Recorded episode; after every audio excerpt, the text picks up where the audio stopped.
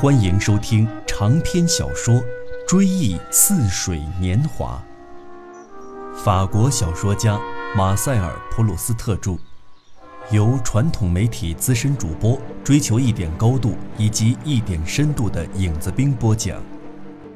第一卷《贡布雷》第二章第一节。贡布雷从十里开外远远望去。当我们在复活节前的最后一个星期乘火车来到这里，从铁路那头望去，所见只有教堂一座。这教堂概括了市镇的风貌，代表了市镇，并向远方的人们宣告：这里有座市镇。他在为市镇说话。然而，当你走进贡布雷市镇，看上去像一位身披深色大氅的牧羊女，迎风站立在田野中间。市镇上鳞次栉比的房屋，等于是挤挤攘攘贴在牧羊女大氅周围，拱起灰溜溜的背脊的羊群。中世纪遗留下来的城墙，有些地方已经倾移。但当年完美的弧形残迹犹存，一节节围住了城区的房舍，同古画中的城池一样。就居家而论，贡布雷不免有些凄凉。街面上的房屋都取材于当地出产的青石，门前有台阶，房上是尖尖的山墙，给门前投下了一片阴影，弄得街上相当昏暗。以致太阳刚下山，家家户户的大厅就得拉帘掌灯。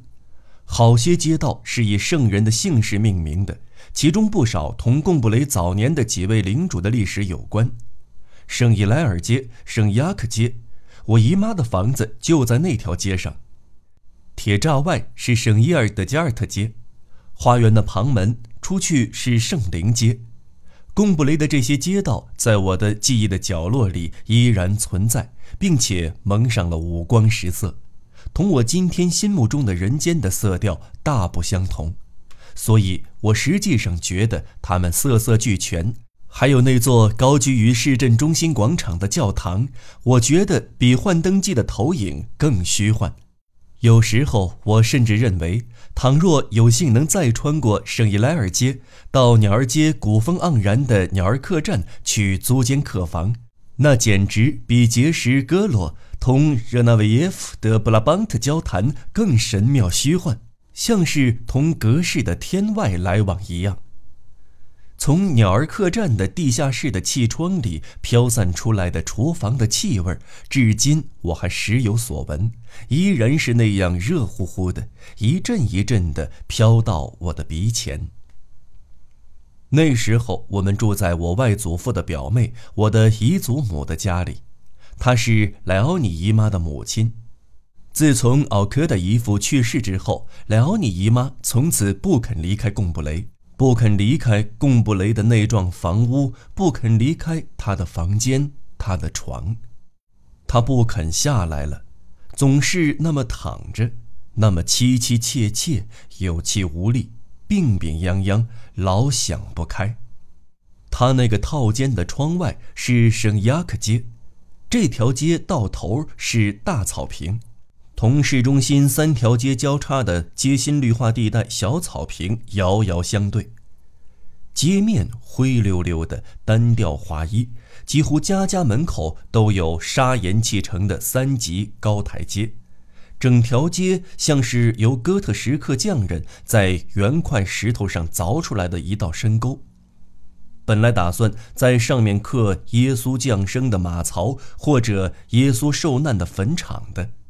我的姨妈实际上只占用两间相通的房间，她每天下午待在其中的一间，好让佣人给另一间通风。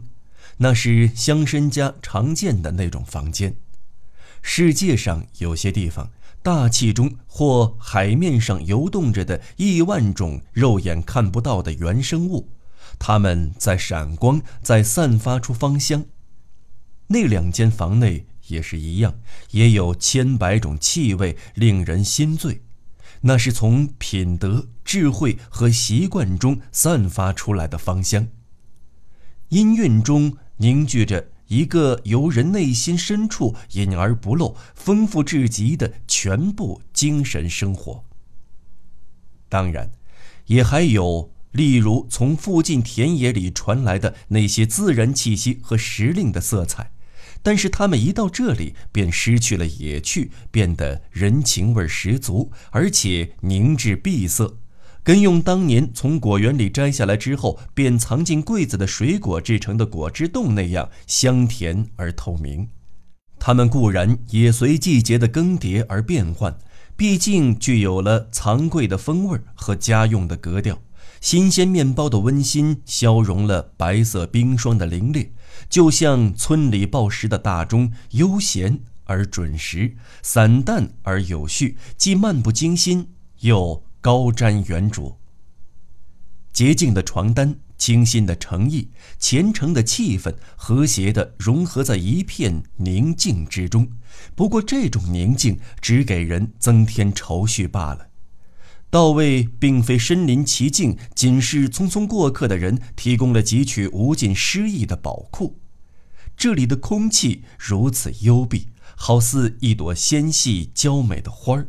沉寂中饱含营养，而且香甜诱人，使我一踏进门槛儿便油然而起馋涎欲滴的感觉。尤其是在复活节那个星期天的开头几天，那时早晨还寒意料峭。当时我刚来贡布雷不久，我去姨妈那边请安，他们先让我在外面稍候。乍暖还寒时节的阳光扑到炉火前来取暖。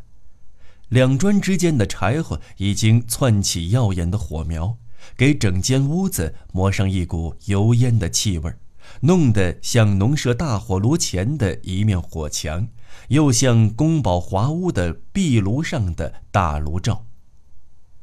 待在那样暖和的地方，但愿外面雨雪交加、洪水横溢才好，这样也可给身居的舒适更增添冬至的诗情。我在供桌和交椅之间走动着，那些交椅蒙着毡绒面子，靠背上方总安着方阔弧形的头靠。熊熊的炉火像发酵的面团散发出令人垂涎的芳香，空气也随之布满气泡。清晨湿润而明媚的朝气早已催发出这一层层的芳香，而且把它们一片片翻动，把它们烤黄，给它们打上褶皱，使它们松软膨胀，从而做成一大块虽无形迹却香甜可感的乡村糕点，简直像一大张脆皮夹心饼。这里的壁橱。柜子还有画着枝叶图案的壁纸，发出比点心更香脆、更细腻、更有名、更干燥的异香。我回到房里，总不免怀着难以启齿的羡慕，沉溺在花布床罩中间那股甜腻腻的、乏味的、难以消受的烂水果一般的气味之中。我听到姨妈在房间里低声的自言自语，她说起话来总是轻声细语，因为她认为自己头脑里有什么东西已经破碎，在里面漂浮着。她若大声说话，那东西就会移动，但是她又忍不住长久的沉默，即使身边没有人在场，她也得自言自语。因为他相信这对肺部有益，能防止血液停滞，对于他常犯的胸闷气憋也有缓解的功效。他整天有气无力的苟延残喘，每一点的小小的感觉都可看得非同小可。他使这些感觉具有活动不定的机能，所以更难以憋在心里。由于没有知己可以对之倾诉，他只好自言自语。于是，滔滔不绝的独白成为他唯一的活动方式。不幸的是，想什么就说什么的习惯一旦形成，他也就顾不得隔墙有耳了。所以我常听他自言自语地说：“我准是没有记错，又是一夜没睡。”因为他的大言不惭，莫过于自称日夜不睡。我们全家上下言谈中，也都始终尊重他的这种说法，不露半点马脚。例如，早晨弗朗索瓦斯不是去叫醒他，而是到他的屋里去。当我的姨妈想在白天打个瞌睡，我们就说她要思考思考，或者说她想闭目养神。她一旦自己说漏嘴，忘乎所以地说什么什么把我惊醒了，或者我梦见了什么什么之类，话一出口，她自己就先羞红了脸，接着便很快恢复常态。我在外间稍后片刻之后进去向她请安。弗朗索瓦斯正在给他沏茶。倘若我的姨妈那时候感到心绪不宁，他就吩咐以茶代药。遇到这种情况，总由我负责从药袋里把一定量的断花茶倒进一只小碟，然后倾入开水。干燥的花梗变得弯弯曲曲、耿耿相勾的组成荒诞不经的图案。其中绽出一朵朵苍白的小花像是由哪位画家按照最完美的装饰意图有心点缀上去的。失去了本色或者改变了原貌的叶片变成了一堆七零八落的碎片，有时像飞虫透明的翅翼，有的像一枚标签的白色的反面，有的像一瓣玫瑰。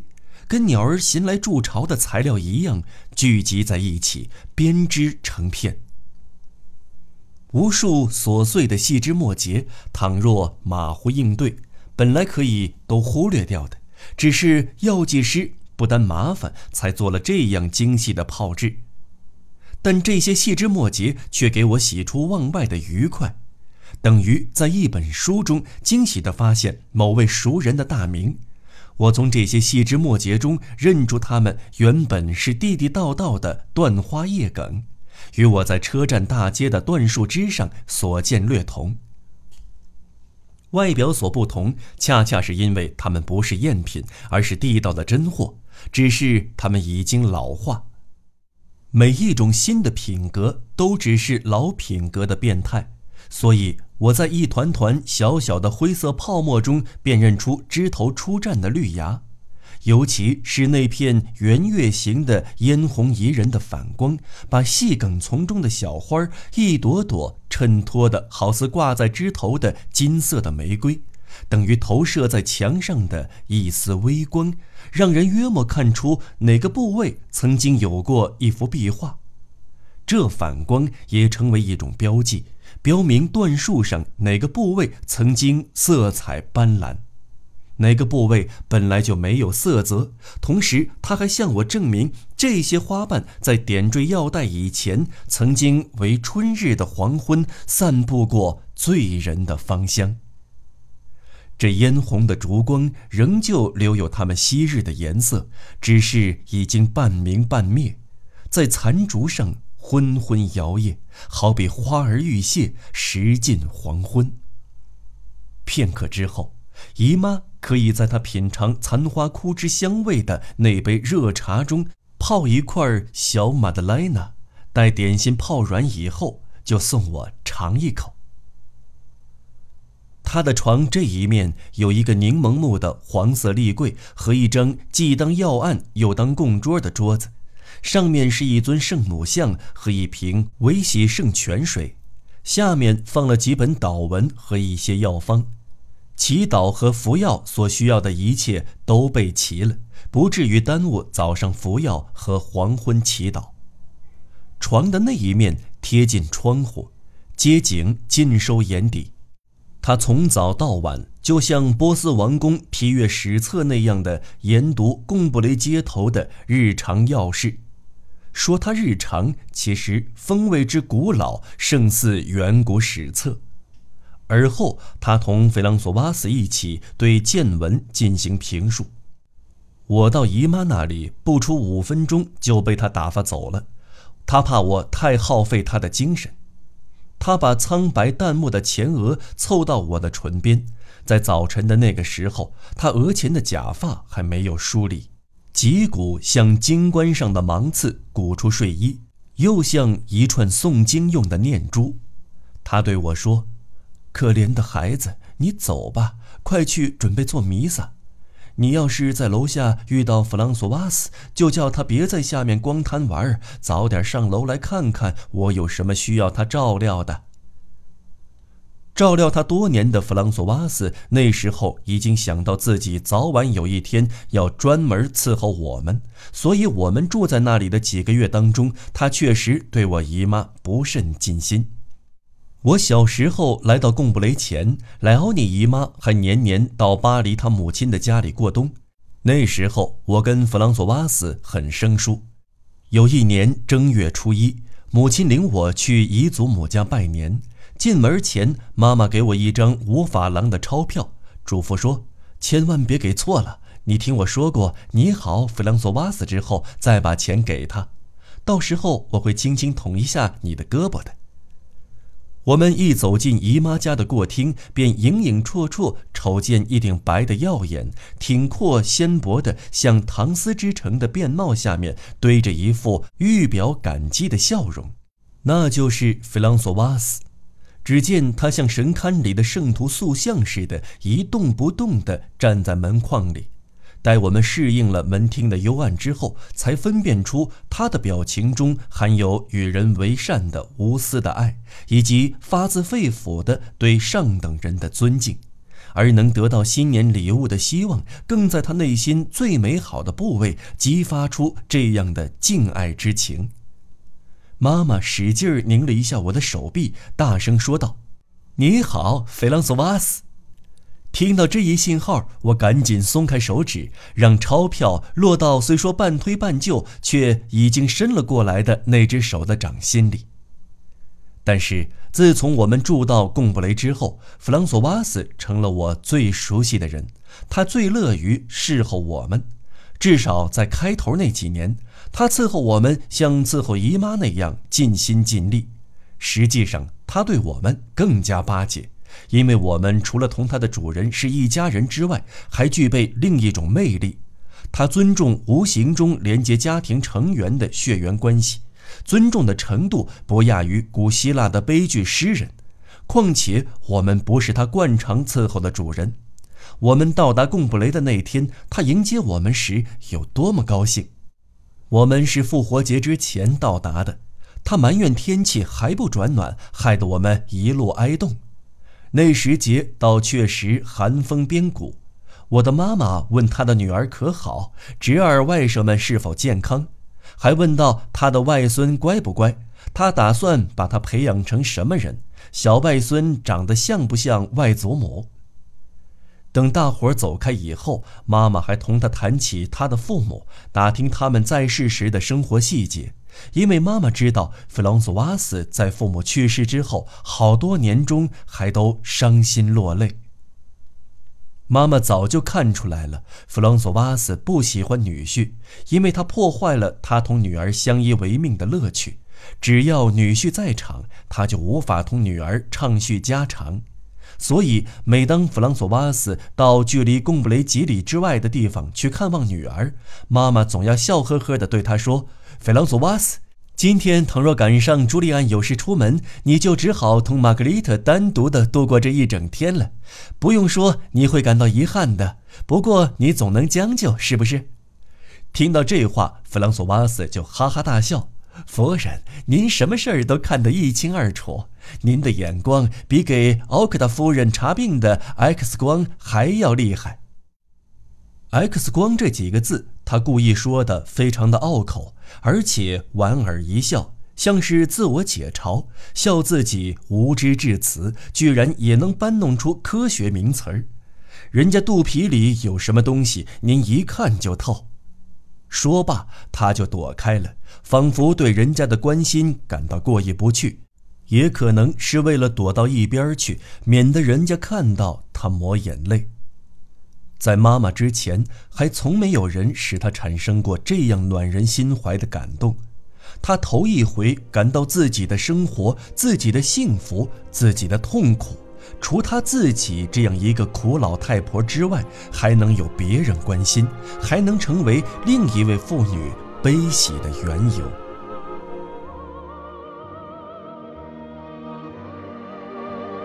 好了，朋友们，本期节目就为您先播讲到这里，我们下期节目再见。